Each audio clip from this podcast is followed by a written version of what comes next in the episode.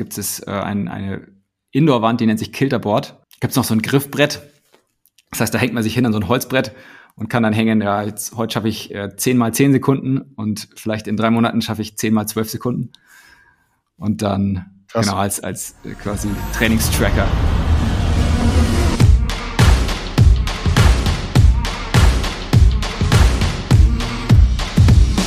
Herzlich willkommen zu My Data's Better Than Yours, der Data Podcast. Schön, dass ihr eingeschaltet habt.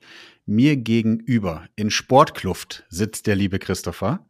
Hi, Christopher. Hallo Jonas. Wie geht's? Damit die Zuhörer, ja, danke, vielen, vielen Dank. Sorry, gleich am Anfang ins Wort gefallen. ähm, stell du dich doch einmal ganz kurz vor, damit die wissen, äh, die Zuhörer wissen, wer mir gegenüber sitzt und wo du arbeitest. Und dann können wir mal über das Thema Data bei dir sprechen. Sehr gern, ja. Also ich bin der Christopher, ich äh, bin seit knapp drei Jahren bei Bergzeit und verantworte aktuell den Bereich Akquisition und Analytics. Ähm, bei Akquisition Schwerpunkt auf Performance Marketing und merke so, dass sich die Aufgabeninhalte immer mehr auf äh, Daten und Technologie drehen, auch im Performance-Bereich. Und ja, mit, äh, ich bin sehr gespannt äh, auf den Austausch und äh, ich glaube, wir können ein paar coole Themen anschneiden. Ja, definitiv. Also ich habe mir ja mal zwischenzeitlich die Webseite von Bergzeit angeguckt. Also alle Sportbegeisterte und äh, jetzt ein bisschen Werbung machen hier. Alle Sportbegeisterte und vor allem jetzt hier bei mir im Bereich gerade Rennrad. Ähm, gibt's coole Klamotten äh, und coole Accessoires, die man sich einfach mal anschauen kann. Wenn ihr also Lust bekommen habt aus der Perspektive, wie macht Bergzeit das mit dem Thema Data und dann auf den Shop kommt und denkt, ja, da kann man auch ein bisschen einkaufen, ähm, dann freuen wir uns natürlich auch darüber. Oder jedenfalls der Christopher. Hat er hat er eine neue Akquisitionsquelle, einen neuen Online-Marketing-Channel aufgemacht, äh, äh, Podcasts, Growth Hacking. Ja, ähm, vielen, vielen Dank. Ähm, wie muss ich mir so ein bisschen, lass uns mal versuchen einzutauchen, Christopher, wie muss ich mir so das Thema Data bei euch vorstellen in deinem Team? Kann man das irgendwie vielleicht mal den aktuellen Ist-Status beschreiben? Ja, wie so, mhm. wie so die Maturity, sagt man ja so schön im, im, im Consulting-Business. Also, wo, wo steht ihr gerade? Wie würdest du dich vielleicht auch zu anderen vergleichen? Also ich sehe mich immer konstant bei 40 Prozent von 100 Prozent. Im Sinne von, äh, wenn man die nächsten Themen mal stemmt, dann, dann sieht man das Ende, das neue Ende vom Horizont. Ja. Ähm, Genau, und also wo fangen wir am besten an? Ähm, wir selbst sind ein kleines Team ähm, und wir haben neben dem Performance Analytics oder dem Performance Marketing Teil den Betrieb von Google Analytics, von BigQuery und der Integration von jeglichen Datenquellen, die wir dann eben den, den internen Kunden oder Stakeholdern zur Verfügung stellen. Und ähm, die, die Grundidee ist dabei, wir versuchen im Kern Google Analytics als äh, Produkt. Ich glaube, wir haben 100 Google Analytics User bei uns, also von ja. 350 Mitarbeitern. Gute Durchdringung. Das sind natürlich die Registrierten. Ja, ja die tatsächlich, die es nutzen, sind dann vielleicht so 30 bis 50. Und ähm, da ist unser Serviceauftrag, dass wir die ähm, möglichst qualitativ hochwertig bereitstellen und dann natürlich je nach Anwendungsfall auch mit anderen Daten anreichern. Genau, und wie wir da aufgestellt sind, wir haben ähm, ein, ein Data Services äh, Team, das sich quasi in so einer regelmäßigen Turnus, also im Kanban-Format, nicht ganz Scrum, ähm, intern trifft. Dann auch die, ich glaube, wir haben ins acht interne Kunden, also verschiedene Abteilungen wie CRM, Content, ähm, E-Commerce, Buying and Sales etc. Und dafür suchen wir eben über den Backlog an Datenfragen, versuchen die mit den äh, mit dem größten Mehrwert herauszuarbeiten. Und ähm, gleichzeitig dann als Unterbau haben wir ein, ein Measurement-Team, wo wir quasi den, den Bedarf, also den analytischen Bedarf von Events, die noch nicht erfasst werden, dann übersetzen in, was muss entwickelt werden, wo muss das Frontend quasi mit dem Tag Manager sprechen und die beiden Teams, die sich dann auch teilweise überlappen, die versuchen wir so zu integrieren, dass wir da ähm, über eine möglichst breite Menge an Personen möglichst viel äh, Mehrwert leisten. Ja. Also das heißt, ihr verantwortet im Team ja theoretisch oder in den Teams die komplette Wertschöpfungskette. Genau. Ähm, also wir versuchen tatsächlich auch oder müssen manchmal früh anfangen. Das heißt, bei ja. der Frage, was, was kann man überhaupt für sinnvolle Metriken definieren? Ja. Gerade wenn es sowas geht wie, man macht eine Brandkampagne und erstellt eine Landingpage. Ja. Dann natürlich dann die, die Tracking-Anforderungen zu definieren, bis hin zu, wenn man Reports erstellt oder Erkenntnisse generiert, wie bringt man denn das tatsächlich dann auf äh, in die Praxis und auf die auf die auf Fahrbahn. Die und das ist ja. auf die Straße. Und das ist immer ja. tatsächlich das Herausforderndste, weil man dann auch unterschiedliche Charaktere hat, die dann merken, oh, das will ich vielleicht gar nicht, dass mir jemand da reinredet. Aber da möchte man sich eigentlich so als, als Analyst auch mit platzieren und sagen, ja. wir wollen, dass die eine Verwertung finden. Ähm, und da haben wir unterschiedliche Charaktere. Das kennst du sicherlich auch. Also diejenigen, die dann auch eine Business-Diskussion zulassen und sagen, okay, ähm, wir haben jetzt hier gesehen, dass ihr auch links oder rechts rumgehen könntet. Und äh, sei es jetzt im Content längere Artikel, kürzere Artikel oder im CRM irgendwie andere Arten von E-Mails zu schicken. Und da merkt man dann, ja, das ist auch personenabhängig und auch so, äh, ich sag mal, Mindset-abhängig. Wo hört man dann auf? Also lief man dann einfach nur die Zahlen und dann, okay, macht ihr mal. Oder kann man da wirklich mit in die Aktivierung gehen? Das ist, finde ich, eigentlich immer das Spannendste. Ja, das ist meine Erfahrung und deswegen sage ich das auch mal wieder bewusst. So, wir können euch die Daten zur Verfügung stellen, wir können euch gewisse Handlungsempfehlungen zur Verfügung stellen, aber ich bin ja ganz, ganz großer Fan von Team Buffet, also dass du einen gewissen Self-Service-Level integrierst, damit du eben nicht in die Situation kommst, die du gerade beschreibst, dass andere das Gefühl haben, du erklärst ihnen, wie sie ihr Business machen wollen, obwohl du es ja gar nicht willst. Das ist ja gar nicht die Motivation, aber als mhm. Analyst kommst du ja meistens so mit einem Thema her, was du aufgrund deiner, deines Jobs mehr oder weniger komplett durchdrungen hast und versuchst mhm. sozusagen auch wieder zu erklären und dann hat man irgendwie das Gefühl, da kommt irgend so ein Besserwisser und sagt mir jetzt, wie ich mein Business besser machen soll und dann ist verständlicherweise eine Abwehrhaltung da. Aber das ist, glaube ich, auch eine, eine, eine Aufgabe von uns in der Kultur. Ja, Verzeihung. Ähm, ja, ich, was ich immer spannend finde, ist dann so die, ähm, die Situation, wenn man einen vielleicht noch dunkleren Bereich durchdringt und dann feststellt, okay, jetzt weiß man eigentlich mehr als der Fachbereich darüber. Mhm. Und ähm, wie verhält man sich dann? Also versucht man denen dann klar zu machen, äh, das sind so die, äh, die neuen Erkenntnisse ähm, und jetzt macht ihr mal? Oder schafft man da tatsächlich ähm, so, ein, so ein Sparring.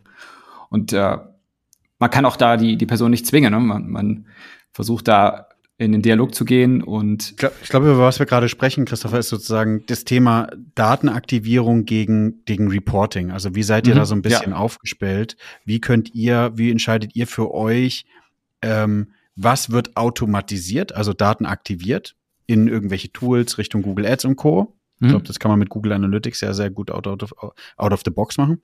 Und was ist, wo reporte ich oder analyse ich, mache ich eigentlich Analysen zu Stakeholdern, die dann wieder Entscheidungen treffen. Ja, ich glaube, das ist ein, ein großer Unterschied, dass man diese zwei Wege splittet. Da würde ich sagen, sind wir noch recht klassisch aufgestellt, dass ähm, Performance Marketing ist eigentlich so unser, ich würde sagen, Experimentalfeld, weil wir da einfach ähm, über APIs alles ansprechen können, was wir ansprechen wollen sei es jetzt ein Conversion Import, sei es die Anlage von, von kompletten Strukturen, also Kampagnenstrukturen. Und da viel zu lernen über, über Data Pipelines und auch Qualität von Data Pipelines, um da erstmal so kleine äh, Erfolge zu feiern, kleine Brötchen zu backen. Tatsächlich muss man sagen, in den anderen Bereichen ähm, tun wir uns noch eher schwer, jetzt aus dem reinen Google Analytics Aktivierungsansatz, ähm, da tatsächlich zu automatisieren. Also vereinzelt im CRM, aber wenn man in andere Bereiche wie jetzt ein Einkauf geht, da, da blickt man dann vielleicht auf 10 Jahre oder 15 Jahre Erfahrung mit, äh, ich habe das so mit Excel gemacht und so arbeite ich und so habe ich meine Logik. Ja. Und äh, dann von außen zu kommen, wir hätten da einen Ansatz. Ähm, da stellt man immer wieder fest, ha, da greift man dann doch zu weit rein irgendwie. Und ähm, da sind wir auch dann fein mit, dass wir sagen, gut, wir liefern euch bestimmte Insights oder neue Ansätze auch ähm, über Datenquellen, die vielleicht noch gar nicht bekannt waren, sei es jetzt so äh, diese Merchant Center Bestseller-Daten oder Idealo Preis, Price API Daten und versuchen dann einfach mal eine neue Perspektive zu zeigen. Ja. Ja. Und damit muss man sich dann vielleicht auch zufrieden geben. Ich glaube, das ist auch ein spannender Punkt, wie du gerade sagst. Ne? Wenn, du, wenn du das Pricing als, als, als Beispiel nimmst, im Pricing-Team hast du die Situation natürlich, dass du da auf saisonale Themen schaust, dass du viel mehr noch durch Erfahrung erschlagen kannst, weil die Erfahrung hat so viele unterschiedliche Datenquellen, die du hättest anschließen müssen, um äh, wie verhält sich ein Lieferant vielleicht auch und, und, und so weiter und so weiter, dass du überhaupt nur nicht die Möglichkeit hast, das überhaupt zu automatisieren. Und da muss man, glaube ich, dann auch als Analyst mal ähm, ehrlich zu sich selbst sein und sagen, okay, ist ein Case, den man angehen kann, aber ich glaube, der, der Case, der Aufwand gegen Ertrag ist eigentlich viel zu gering. Ja, absolut. Fängt im Prinzip schon an mit äh, die nächsten sieben Tage zu forecasten. Ja. ja. Also ja. wir haben wir haben ein, ein Geschäft, das sehr stark vom, vom Wetter auch abhängt. Äh, das ist immer manchmal mysteriös, ja. aber ja. Äh, wie jetzt am Wochenende, ähm, der Schnee kommt runter und auf einmal werden wieder Winterware, Hartware Sachen gekauft. Ja. Ähm, und das ist also selbst mit allem Expertenwissen manchmal einfach schwer vorherzusagen. Und dann mal ein, ein Forecasting-System, was diese Daten empfangen könnte, ist unglaublich schwer. Also wenn man selbst eigentlich gar nicht mit seinem Expertenwissen die äh, Umsätze voraussagen könnte und dann eben auch äh, alle Effekte inklusive Wetter überlagert sich mit einer Aktion, überlagert sich mit äh, Sortierung, also mit Produktsortierung. Ähm, da haben wir uns auch noch nicht so weit vorgesagt, wagt, dass wir sagen würden, da können wir eine ernsthafte Konkurrenz aufbauen von, von Maschinenseite. Also ja. Weil es doch eben sehr viel Expertenwissen erfordert. Ich weiß nicht, ob die Hörer und Hörerinnen sich bei manchen Sachen wiederfinden. Ich finde es immer so ein Paradebeispiel für, ähm, du siehst so, wie erfahren jemand ist im Bereich Data und wie gut sie aufgestellt sind, wenn du so anguckst, wie schneidet ihr Zielgruppen im CRM-Bereich. Und wenn dann angefangen wird, naja, wir schneiden Zielgruppen Männchen, Weibchen, wir schneiden vielleicht noch Zielgruppen auf Basis von, wie alt sind die und wo wohnen die. Und dann denke ich mir, okay, mehr Daten haben die anscheinend nicht am Kunden, um zu selektieren, was, wie, wie kann kann ich Segmente aufbauen, ja. Also sowas wie, welche Warengruppe wird eingekauft, das nochmal mit dem RFM-Modell zu vergleichen, Bewegungsdaten mit, äh, mit hinzuzufügen, Retourenquoten mit hinzuzufügen, um dann zu sagen, okay, ist eigentlich total old-fashioned, auf Basis von diesen demokratischen Merkmalen, also oder, oder ja, die, die, die, die Zielgruppen zu schneiden, sondern innovativer.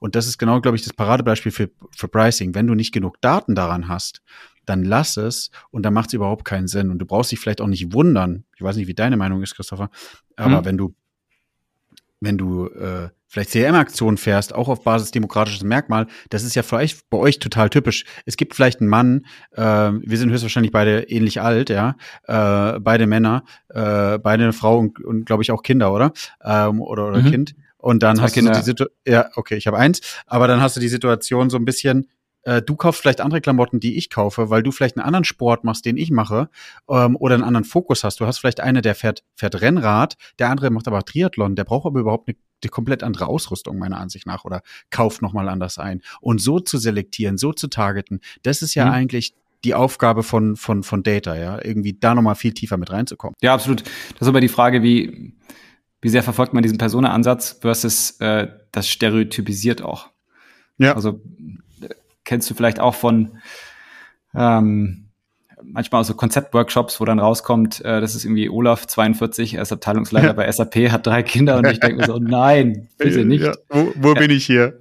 Bitte nicht. Also man, erstens ist es ja nie erfassbar, also in der in der Tiefe und ähm, ein Gegenansatz, den ich auch sehr schön finde, ist auch, äh, wenn man, man Search-Daten heranzieht und dann ähm, ja diese Daten, Data-Personas, äh, wo man dann von Jobs to be done spricht. Und da sind wir bei Bergzeit einfach sehr stark betroffen von, dass man äh, Kunden hat, die jetzt generell schon äh, gutes Einkommen haben, weil so eine Skitourenausrüstung oder so eine Gore-Tex-Jacke, das ist, ist schon eigentlich ein bisschen Luxusgut.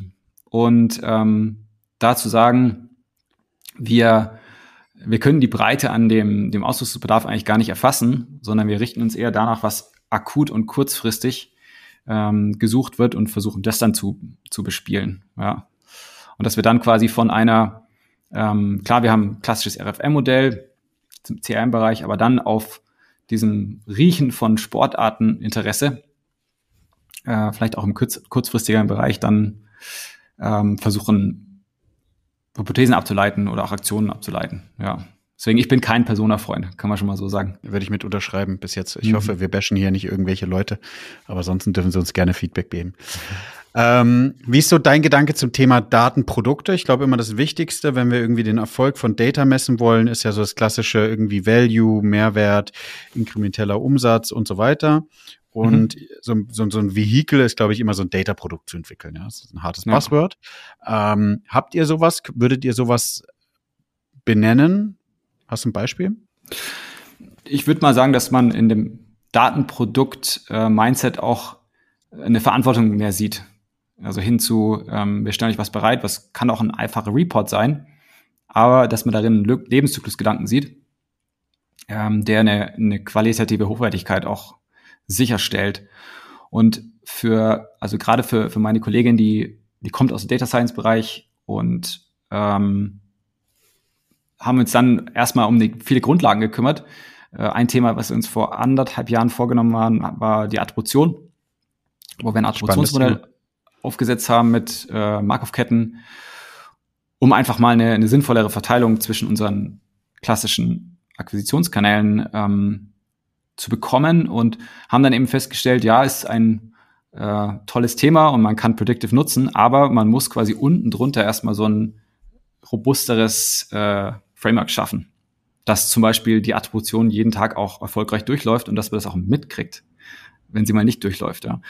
Und dann haben wir uns äh, auch dann mit, mit mehr Beteiligten im Team viel mehr um zuverlässige Datenprozesse beschäftigt oder gekümmert und haben dann DBT eingeführt, um zu schauen, okay, was sind die Datenquellen, die wir für solche produktiven äh, Datenprodukte verwenden, benötigen und wo es dann auch schief gehen kann. Und dann viel mehr diese Prozesse abgesichert. Und haben uns dann gesagt, okay, wenn wir, wenn wir nicht in der Lage sind, ein komplexes Dashboard mit, ähm, ich sag mal, fünf bis sechs verschiedenen veränderlichen Datenquellen robust so hinzustellen, dass da mal einen Monat lang keine Fehler einlaufen, dann haben wir unsere, Hausauf unsere Basishausaufgaben gemacht. Und da, glaube ich, kann sich jeder an die Nase fassen, dass da immer mal wieder solche komplexeren Reports so auf die Schnauze fallen. Ja. Man es vielleicht auch ein bisschen zu stiefmütterlich sieht. Und ähm, das kann genauso gut dann nach hinten losgehen, wenn man mal wirklich Datenprodukte hat, die mehr Risiko tragen. Ja? Und da habe ich so ein kurzes Beispiel, was uns passiert ist. Ähm, wir haben eine, einen Conversion Import, den wir nutzen bei Google Ads, um die Conversions, die uns quasi wegen Consent fehlen, zusätzlich mit reinzuspielen, dass wir einfach volle Conversion Coverage haben. Und ähm, was ist passiert? Der, ich weiß nicht, ob ihr Google Analytics, äh, also Universal Analytics verwendet. Ja, wir, wir, wir, haben, wir testen, wir testen immer unterschiedliche Tools mit und sind da auch schon mal auf den Gedanken gekommen, die wieder mit einzubinden, ja. Genau, und da gibt es eben diesen, äh, diesen Daily Session Table, also wenn man Analytics Premium verwendet und der kommt immer so zwischen 7.30 Uhr und 9.30 Uhr. Und dann hatten wir eine, eine Pipeline gebaut, die war eigentlich relativ simpel mit Schedules, die hintereinander geschalten waren. Und äh, dann hat unser DBT-Job, glaube ich, durch die Zeitumstellung, also jetzt vor kurzem, ja, ja. äh, war auf UTC geschaltet und dann war es so, dass wir Conversions doppelt reingeladen haben. Und ähm, das hat uns echt massiv viel Probleme gebracht. Dann auch in der Google Ads Steuerung. Haben es ein paar, ein paar Tagen gesehen, haben jetzt im Prinzip den Job wirklich komplett auf Event getrieben mit äh, PubSub, also in der Google Cloud umgezogen. Und jetzt läuft alles in zehn Sekunden durch. Ähm, unser Monitoring ist super. Aber da haben wir mal gesehen, ja, das, das hat uns echt ein bisschen Geld gekostet. Also weil wir da eine, eine ja. Data Pipeline hatten, die einfach nicht ähm, robust genug war. Und ja. da sind wir immer noch ähm, dran und ich bin auch selbst so ein bisschen äh, skeptisch, jetzt irgendwie drei oder vier neue Predictive-Projekte aufzusetzen. Selbst wenn es spannend wäre, weil man sich eingestehen muss, für den Produktivbetrieb braucht man un unten drunter einfach eine Robustheit, weil meistens ein höheres Risiko entsteht. Ja. Ich finde spannend und das ist immer Frage, wie ihr es Meister, Christopher, und äh, wir ist nämlich auch ein Thema, was wir versuchen immer wieder anzugehen. So die, dieses, ähm, du stehst auf einem Dreizeilakt, ich mache ja immer schlimm meine Analogien, und äh, du musst dich auf die linke oder auf die rechte Seite mehr beugen oder im besten Fall in der Mitte sein. Aber die linke Seite ist sozusagen sich zu sehr zum Thema, okay, wie mache ich die Foundation, wie achte ich darauf, dass die Systeme ordentlich laufen, und auf die rechte Seite zu weit rausbeugen im Sinne von, ich gehe jetzt mal in MVP-Status, ich versuche mal irgendwelche Projekte umzusetzen, damit ich überhaupt den Buy-in wieder vom Management, von anderen Departments mhm. bekomme, damit ich das Thema weitergreifen kann. Ne? Ich glaube, es ist immer so, äh, du musst es ausbalancieren, weil wenn du natürlich das eine machst, fragt jeder, was macht ihr da eigentlich? Ihr, ihr bringt nicht zwangsweise Mehrwert, weil du dich zu sehr darauf konzentrierst. Auf der anderen Seite, wenn du es zu sehr oversellst, wie bei dir jetzt, wie du es jetzt gerade sagst, dann schlagen dir dreimal pro Woche irgendwelche Jobs fail, klassische Reports gehen nicht raus und dann regt sich jeder auf, ihr kriegt nichts auf die Reihe. Ja, also herausfordernder Balanceakt, definitiv. Und ich finde es auch nicht ähm, verwerflich, mal den, ich glaube, du hast es nach rechts lehnen genannt, also tatsächlich mal was zu präsentieren, was noch nicht ganz fertig ist, aber dann hintenrum ja. in den nächsten Wochen auch selbst quasi im Team den Druck zu haben, okay, jetzt müssen wir da die, ähm, die Prozesse nachziehen, damit man mal den Stein ins Rollen bringt. Weil wenn man eben ja, zu lang in, dem, in der eigenen äh, Kammer nur ähm, alles robuster baut und an anderer Stelle quasi einfach das Interesse verloren geht, äh, ich glaube, da muss man schon auch sich verkaufen und äh, wie ein guter Verkäufer vielleicht auch unfertige Sachen präsentieren, ähm, ja. um dann einfach das Interesse ins Rollen zu kriegen. Ja. Ja. Und dann, ja, dann kannst du dich halt immer ständig weiterentwickeln, weil wenn du dich darauf nicht, nicht fokussierst, dann, dann kann auch einiges schief laufen. Ja, finde ich, finde ich ja. aber gut. Also ich finde, man sollte sich auf jeden Fall äh, zum gewissen Teil darauf fokussieren. Ich bin immer ein Freund von MVP, testen, weil nochmal, wir sind, und da haben wir ja am Anfang drüber gesprochen, unsere Aufgabe ist, Mehrwert in die Organisation zu bringen. Und wenn wir den Mehrwert nicht bringen, und wenn wir uns zu sehr darauf fokussieren, wird schwer. Aber wir müssen uns, wenn wir dieses Teil, diesen Mehrwert reinbekommen haben, eben diese Absicherung wieder machen. Und dafür müssen dann die Jobs auch ähm, sauber durchlaufen. Ja. Und du hast ja jetzt gerade eigentlich nur von Problemen gesprochen, die ihr selber habt. Ist ja auch nochmal so, dass es unverlässliche Zulieferung geben kann. Ich glaube, äh, BigQuery und Co. sind ja schon sehr zuverlässig in den, in den Prozessen. Aber es gibt ja auch genug Partner, hatten wir auch schon mal, wo dann irgendwie, dann kommen zwei Stunden später die Daten. Ja. Oder äh, statt drei Millionen äh, oder drei, drei Gigabyte kriegst du 40, 40 Gigabyte und das arbeitest du natürlich nicht in der Geschwindigkeit durch äh, wie davor und dann hast du die Jobs zu eng getaktet ähm, und hast plötzlich Probleme. Also Produktdaten ist auch ein spannendes Beispiel. Also äh, da hängt man meistens irgendwie mit drin und kommt gar nicht mit raus. Ähm, die Produktdaten, die aus den PIM-Systemen geliefert werden und man leitet sie weiter an die ganzen Partner ähm, und ist dann also jedes Problem, was man, was irgendwie bei den Zielsystemen dann ankommt, kriegt man irgendwie mit. Und ja. äh, da muss man auch da selbst schauen, was, was, was kann man vielleicht in der Mitte, also in der Feed äh, Management Middleware quasi lösen und patchen. Was muss man aber quasi upstream hochschieben an die, an die Quellsysteme. Und dann ist es immer so ein, eine Sache, ja gut, man muss ja den Betrieb am Laufen halten. Ja? Man kann jetzt nicht sagen, ich stelle jetzt da eine, eine PIM-Anforderung und äh, CRM muss beliefert werden oder sowas ähm, ja, da muss man oft so am, so was sagen, im laufenden Betrieb einfach eine Lösung finden, aber dann längerfristig auch noch ähm, besser werden. Und äh, das ist immer wieder herausfordernd, dass man da mal nach hinten schaut bei so einer hohen Taktung und dann sich merkt, okay, da an der Stelle habe ich was, äh, habe ich irgendwie einen Dirty Hack eingebaut, aber ich muss das als als jetzt äh, Channel oder Feed, Feed Management Systemverantwortlicher irgendwie nochmal besser aufsetzen von der Architektur. Was ist, was ist deine Erfahrung noch, ähm, was so, so, so klassische Pitfalls sind, ähm, die, die man, die man macht im Data Game, weil ich finde es gerade ganz spannend. Nochmal, war ja jetzt gerade mit dem Dreizahlakt, was, was glaube ich für alle Hörer und Hörerinnen spannend sind. Gibt es nochmal so ein, so ein Thema, wo du sagst, okay, äh, den Fehler mache ich nicht normal oder das war auf jeden Fall sehr erfolgreich? Also ein Thema, mit dem ich gerade viel beschäftige, ist äh, Datenqualität. Ja. Ähm, wir hatten jetzt einen Shop-Relaunch hinter, hinter uns und wir haben einfach viele implizite Annahmen gehabt, die, die haben wir einfach so hingenommen als, ja, das kann sich doch gar nicht ändern. Also dass an irgendeiner Stelle wurde das und das abgefragt, die und die URL enthält das und das. weiß nicht, ein Suchparameter oder sowas. Ja, wie soll sich das denn ändern? Und ähm, das kennt man selber, dass unglaublich viele implizite so Erwartungen äh, an da einlaufende Daten äh, und dann darauf baut man quasi Businesslogik ab.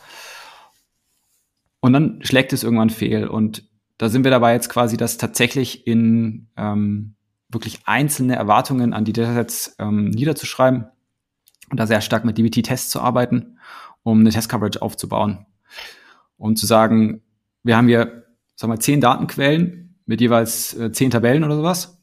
Und wir versuchen alles das, was wir aus Expertensicht von diesen Daten erwarten.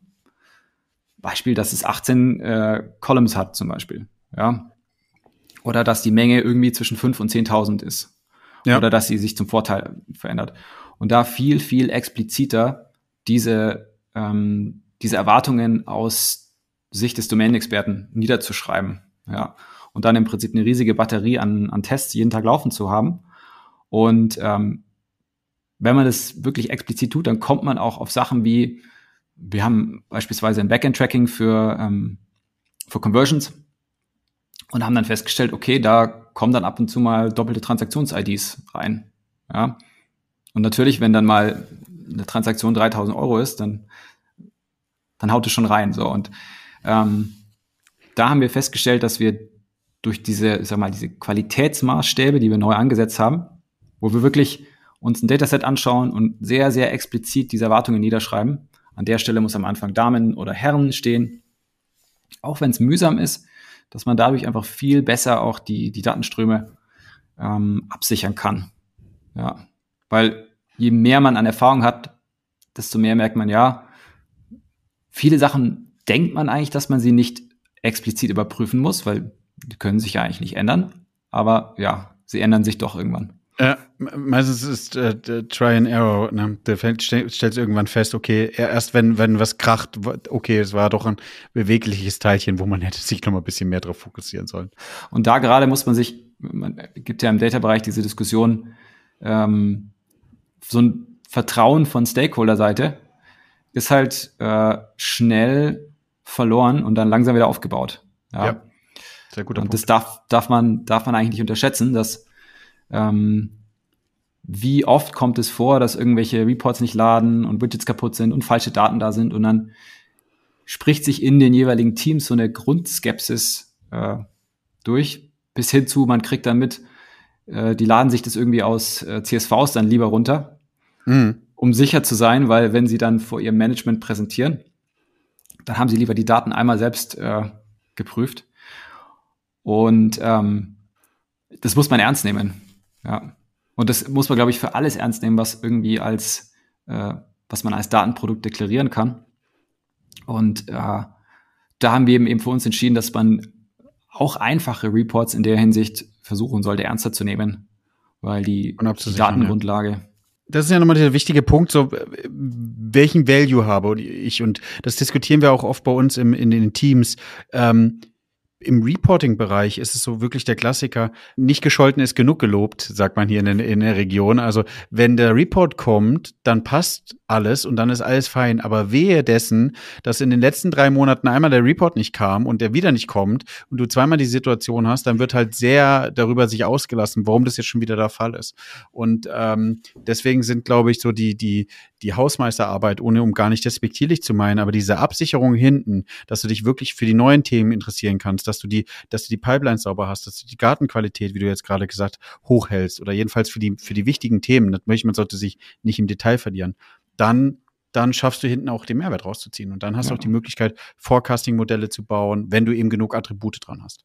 Ja. Ich glaube, so einen kritischen Pfad muss man definieren. Und so ein, so ein ganz spannendes Beispiel, an dem wir auch gerade dran sind, ähm, es gibt mit bei DBT ein, ein kleines Feature, das nennt sich Dashboard Tiles, ähm, wo man dann äh, ein iframe in Report einbinden kann, wo dann eben drin steht, was ist die Data Freshness, also wie alt sind die Daten äh, und die Datenqualitätstests für genau diesen, für dieses Datenprodukt ähm, sind die erfolgreich durchgelaufen. Und die Analogie ist ja da, man geht irgendwie in ein Restaurant rein und da gibt's ja manchmal so auf der Tür, auf der Rückseite so einen Putzplan. Und da steht dann drin, zuletzt geputzt um 18.45 Uhr heute. Ja, und dann geile, denkt man sich, ja.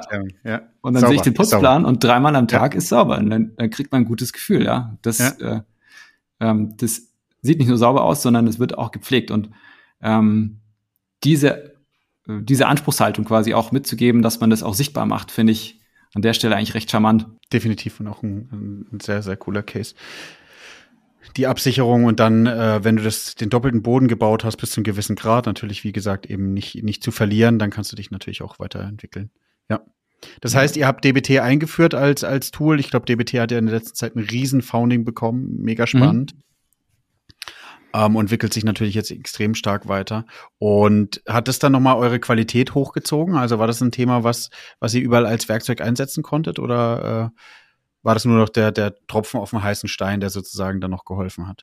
Nee, ich glaube, wir sind immer mehr in den Punkt gekommen, dass wir festgestellt haben, äh, wir brauchen sowas wie, wie DBT.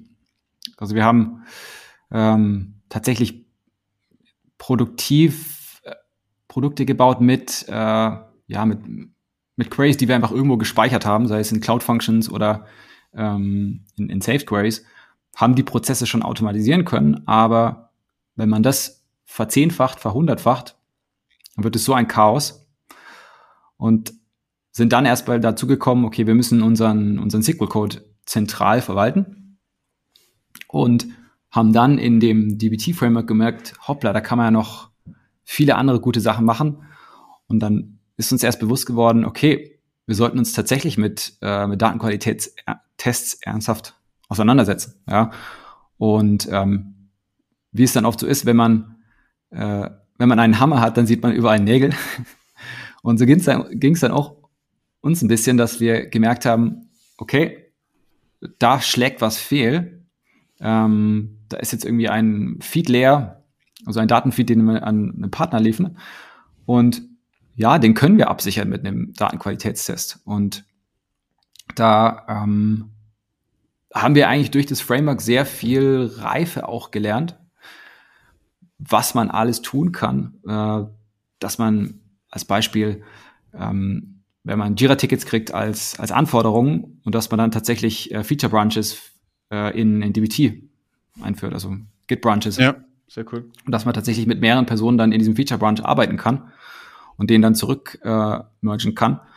Und wir haben im Prinzip profitieren können von der, der Reife und der Community von DBT für unsere eigenen Prozesse. Und äh, da schauen wir jetzt zurück und denken, oh, wie haben wir das denn früher gemacht? Wir könnten nicht mehr ohne. Ja.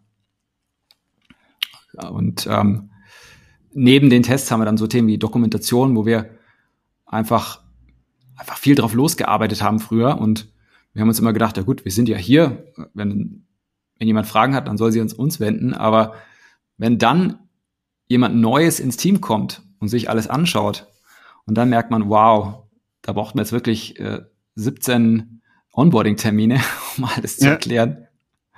Dann kann man sich gleich die Arbeit machen, um das ein bisschen besser zu dokumentieren. Definitiv. Was da auch sehr schön möglich ist. Das ist auch ein wichtiger Punkt, ja. Christopher, jetzt haben wir so ein bisschen, ein bisschen, also wir haben jetzt sehr lange über das Thema, glaube ich, auch äh, Datenabsicherung, die, die, die Backend-Systeme gesprochen. Hast du noch einen Case, wir haben, wir haben vorhin ganz kurz Google Ads gestrichen. Hast du noch so ein Thema, wo du sagst, also wir können es auch gerne dabei lassen, äh, mhm. äh, wo du sagst, hey, das ist noch total spannend für die Hörer und Hörerinnen, irgendwie ein Fokus nochmal ins Thema Datenaktivierung, so das klassische Data-Driven Marketing? Hast du da nochmal einen Use Case, wo du sagst, okay, der ist cool, den, den haben wir realisiert? Genau, also ähm, wir haben fehlerhafte Links, also in Google Ads zum Beispiel. Äh, ja. Ich glaube, da haben wir so unsere meisten Aktivierungscases, weil man da einfach schön äh, alle Systeme anbinden kann. Ähm, haben wir fehlerhafte Anzeigen automatisch ähm, deaktiviert und wieder aktiviert. Ja wo wir verschiedene Fälle haben. Wir haben, äh, wir haben Null-Treffersuchen, wir haben leere Kategorien, ähm, wir haben archivierte Produkte und äh, klassische 404-Seiten, ja. Und ähm, da haben wir für uns einen eigenen Link-Checker geschrieben und dann alle unsere typischen Anwendungsfälle in eine eigene Logik gepackt. Und dass wir dann quasi auf die, sagen wir mal, die, die Google Ads Quelldaten zugreifen äh, alle aktiven Links mit einer bestimmten Klickmenge äh, durchgehen und die bösen Kandidaten finden und pausieren. und dann später auch wieder aktivieren, wenn, wenn notwendig. Und das haben wir dann mit einem, äh, mit einem Jupyter Notebook umgesetzt, das dann einmal im, einmal die Woche genau durchläuft. Das war so ein, so ein, ein Thema der letzten Zeit. Genau. Ja. Und ähm, was ein größeres Thema ist, was wir betreiben, ist, dass wir äh, Inventarkampagnen für Google Ads verwalten. Wo wir Wie kann ich mir das vorstellen? Ähm, also, dass wir unser gesamtes Inventar nehmen und gruppieren nach äh, Brand, Kategorie, Brand, Kategorie, ja. Gender und daraus dann komplette Search-Strukturen bauen. Und ähm, daraus eigentlich viele kleine Nebenprodukte entwickeln können. Also sei es jetzt die Anlage von Keywords, die Anlage von Anzeigen, it, ja. von Extensions. Genau. Ähm, dann so, so, ein Klassiker, der aber verhältnismäßig trivial ist, ist der Affiliate Sales Abgleich zum Beispiel.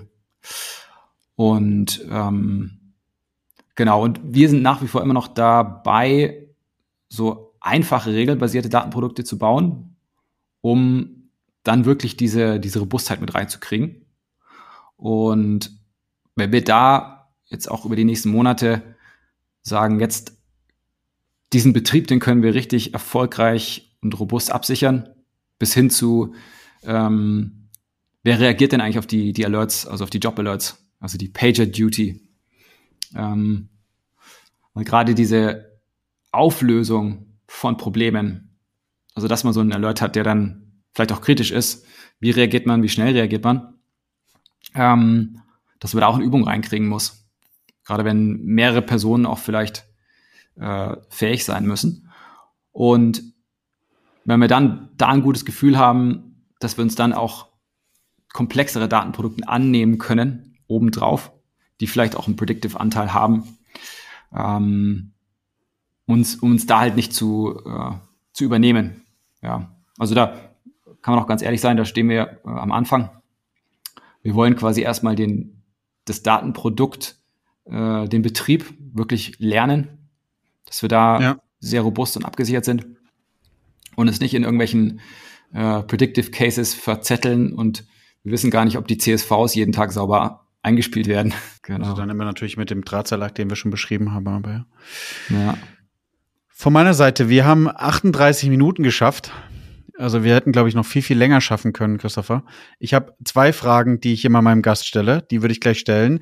Ähm, danach darfst du dich dann sozusagen selbst verabschieden. An alle Hörer und Hörerinnen, ähm, hier nochmal, wenn ihr den Podcast frisch hört, bitte auf Abonnieren bei Spotify oder bei Apple Podcasts gehen. Das würde mich extrem freuen. Auch bewerten kann man bei beiden der Kanäle. Solltet ihr mehr Interesse haben, euch auszutauschen mit mir oder eben Christopher, dann habt ihr die Möglichkeiten in den Show Notes die Links zu unseren LinkedIn-Accounts zu finden. Ich verabschiede mich von der Folge, weil jetzt darf der liebe Christopher noch zwei Fragen beantworten und dann sich sozusagen äh, selbst entlassen. Die zwei Fragen, lieber Christopher, sind einmal, was machst du privat mit Daten? Und aber auch, wie würdest du dein Data Game im Daily Business mit einem Filmtitel beschreiben, Serientitel, der vielleicht existiert oder eben noch nicht existiert. Oh, spannend. Also was mache ich privat mit Daten? Ich ähm, tatsächlich nur in äh, im Sportbereich, nämlich ich bin Kletterer und da gibt es äh, muss man wahrscheinlich verlinken, da gibt es äh, ein, eine Indoor-Wand, die nennt sich Kilterboard. Das sind äh, 80 Griffe, die sind alle normiert weltweit. Und die Wand kann man quasi verstellen, also auf 45 Grad überhängt oder 50 Grad. Und per App kann man quasi die, äh, die verschiedenen Griffe so an, einstellen, dass sie leuchten. Also sind so LED-Leuchten dahinter. Und dann kann man sagen, ein Boulder von der Schwierigkeit möchte ich jetzt angezeigt haben. Und dann ist es eben so ein bisschen so ein Ranking-Game. Das heißt, man versucht dann in einer Session irgendwie einen 7b, einen 7c Boulder zu schaffen und sieht dann eben so seinen seinen Fortschritt über die Zeit, kann sehen, was die anderen so äh, schaffen und senden an einem Tag. Genau. Und dann ähm, gibt es noch so ein Griffbrett. Das heißt, da hängt man sich hin an so ein Holzbrett und kann dann hängen, ja, jetzt heute schaffe ich äh, 10 mal 10 Sekunden und vielleicht in drei Monaten schaffe ich 10 mal 12 Sekunden. Und dann, Krass. genau, als, als äh, quasi Trainingstracker. Ja. ja, also komplette, wir sprechen vom kompletten Körpergewicht, ne? Ja, genau, genau. Ja. ja. Und in der Regel sind es dann auch, also man hängt dann im Prinzip an der Hälfte des ersten Fingerglieds so, hängt man dann dran. Ja. genau. Die nächste Frage, ein Filmtitel, ja. Gute Frage. Vielleicht auch ein Filmtitel, der noch nicht da ist. Also ich glaube, der größte, so das größte Learning der, des letzten Jahres ist eben äh, diese Arbeit an den Grundlagen. Ja, vielleicht würde ich einfach einen, äh, einen Slogan auch zitieren oder einen Claim von, von Nike, den man vielleicht in den Film umwandeln kann, nämlich äh, Just Do It. In vielen Situationen zögert man. Ja. Äh, man will vielleicht doch zu viel noch äh, an dem Report verbessern und äh, noch absichern. Und ich bin tatsächlich mein Freund davon, sich da einfach ähm, mit dem, was man liefert, ins, äh, ins kalte Wasser reinzuwerfen und dann wirklich mit dem Feedback von Stakeholdern oder im Live-Betrieb äh, schneller zu lernen. Ein Stück weit auch so ein bisschen mit der Mentalität von, von Facebook, also Move Fast und Break Things, was glaube ich im Data-Bereich, wo es nicht um Menschenleben geht, ja. doch eigentlich ein guter Beschleuniger ist von, von Lerneffekten, ja. Weil viele Sachen lernt man wirklich erst im, im Produktivbetrieb und man kann noch so viele Testsysteme dazwischen schalten. Ähm, wenn man einfach mal live geht und dann erstes Feedback einholt, dann lernt man eigentlich viel mehr dazu. Danke, passt, cool.